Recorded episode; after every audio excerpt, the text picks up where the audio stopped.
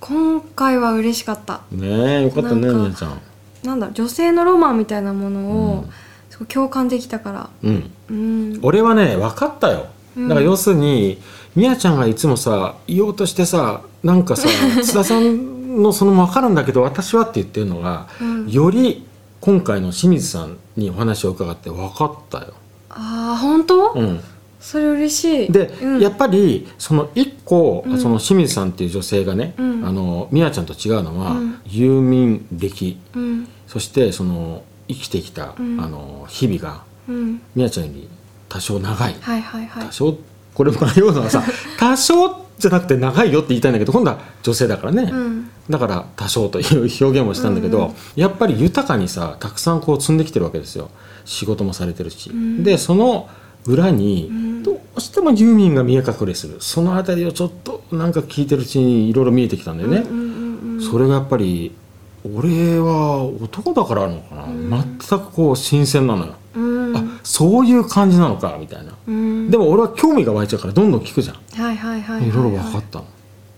そうねそしたら結局やっぱりその清水さんうにんお話を伺って見えてきたものが、うんあれなんか宮ちゃんがいつももどかしいけどこどかしいけどって言ってたことうんと似てるからもしかしたらそうじゃないのかなみたいなさうん感じがしたのねだから私なんかから見ると清水さんはかっこいいですね、うんかっこいい女性ですよねいやーあれは素敵だからうんあの素敵さっていうのは、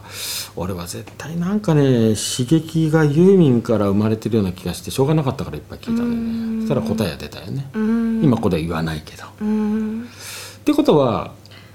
みやちゃんも女性としてなんかそのキラキラした素敵な人になる、これからなっていくわけだやったあれそうじゃないのいやそのだってそうなろうと思って生きてるもん そうだよねう、んいや十分キラキラし始めてますよ、ううんん本当、うんそうだからやっぱりユーミンが好きで、うんで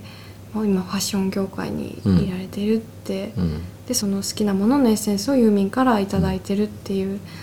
なんていうかね素敵な人生だよねうんあのね、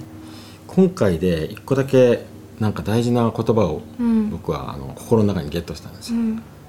憧れうんうんうんうんうんうんうん、ねまさにねうん憧れ、憧れだねうん憧れは素敵だよ、うんみやちゃんも何かに対して憧れを持ってうん素敵な女性になってくださいはいはい